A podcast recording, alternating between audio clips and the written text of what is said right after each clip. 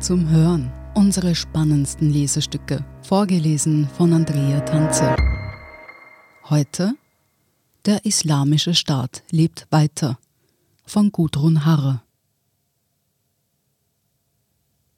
Der Islamische Staat, zu dem sich der Attentäter von Wien bekannte, ist zuletzt etwas aus dem öffentlichen Fokus geraten.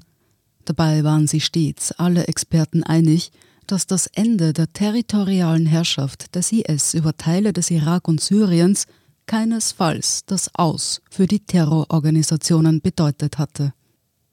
Als solche war der IS auch nach dem Verlust des letzten von ihm kontrollierten Gebiets im Frühjahr 2019 und der Tötung seines Führers Abu Bakr al-Baghdadi im Herbst 2019 aktiv, wenngleich die großen Attentate in Europa auszubleiben schienen. Für jene Länder weltweit, die in den vergangenen Jahren vom IS-Terror betroffen waren, war es eine Erleichterung zu sehen, dass die Rekrutierungskraft des IS erschöpft zu sein schien. Das Projekt, das junge Muslime und Musliminnen, nicht wenige davon Konvertiten, in den Nahen Osten lockte, war beendet. Dass nun in Wien gerade ein Täter mit diesem Profil zuschlägt, der den Behörden nicht nur wohl bekannt war, sondern scheinbar auch eine Deradikalisierung durchlief, ist ein Weckruf.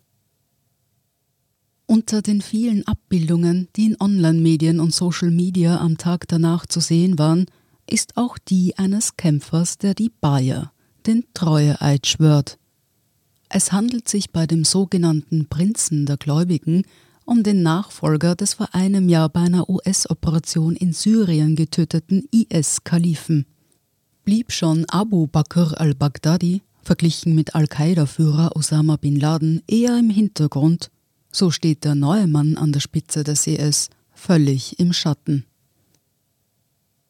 Die Geheimdienste gehen davon aus, dass sich hinter dem Alias-Namen Abu Ibrahim al-Hashimi al-Qurashi ein Mann verbirgt, der wahrscheinlich 1976 in der Nähe des irakischen Mosul in eine turkmenische Familie geboren wurde. Sein richtiger Name dürfte Amir Mohammed Said Abd al-Rahman al-Maula sein. Dass er kein Araber ist, sondern turkmenischen Hintergrund hat, ließ Experten zuerst vermuten, dass er nur eine Übergangsfigur sei. Sie hören, der Islamische Staat lebt weiter. Nach dieser Werbeunterbrechung sind wir gleich zurück. Guten Tag, mein Name ist Oskar Bronner. Was man täglich macht, macht man irgendwann automatisch. Es wird zu einer Haltung. Sie können zum Beispiel üben, zu stehen. Zu Ihrer Meinung, zu sich selbst, für eine Sache. Wir machen das seit 1988 und es funktioniert. Der Standard, der Haltung gewidmet. Wir sind zurück mit der Islamische Staat lebt weiter. Wie sein Vorgänger hat er eine religiöse Ausbildung genossen.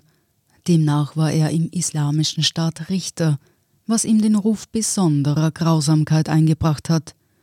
Dass er die IS-Führung übernehme, kommunizierte die Organisation Anfang November 2019 per Telegram, wo der IS weniger Anhänger als früher, aber dafür sicherer erreicht.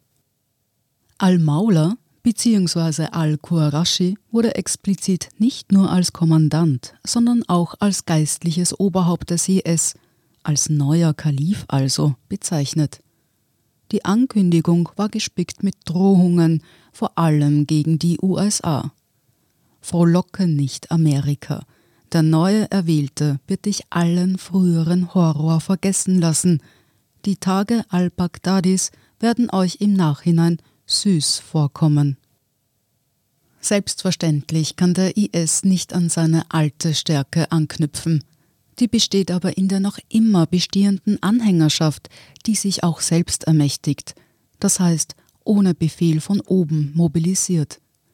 Aufrufe der IS an seine Gefolgschaft, ihre Gesellschaften anzugreifen, auf welche Art und Weise auch immer sie können, gibt es immer wieder. Die wieder aufgeflammte Auseinandersetzung über die Mohammed-Karikaturen in Frankreich ist so ein Moment, in dem sich solche Täter in Bewegung setzen. Organisatorisch ist der IS aus Al-Qaida entstanden, konkret aus der nach der US-Invasion gegründeten Al-Qaida im Irak, die sich 2006 in Islamischer Staat im Irak umbenannte und sich nach Beginn des Kriegs in Syrien als Islamischer Staat im Irak und in Syrien von Al-Qaida lossagte.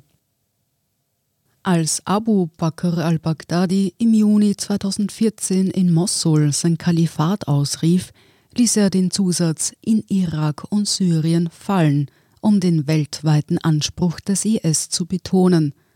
Und der grausame Spuk ist noch immer nicht zu Ende.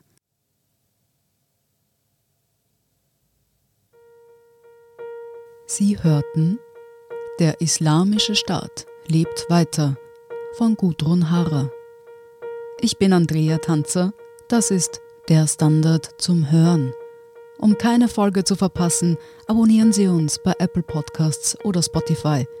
Wenn Ihnen unsere Lesestücke gefallen, freuen wir uns über eine 5-Sterne-Bewertung. Bis zum nächsten Mal.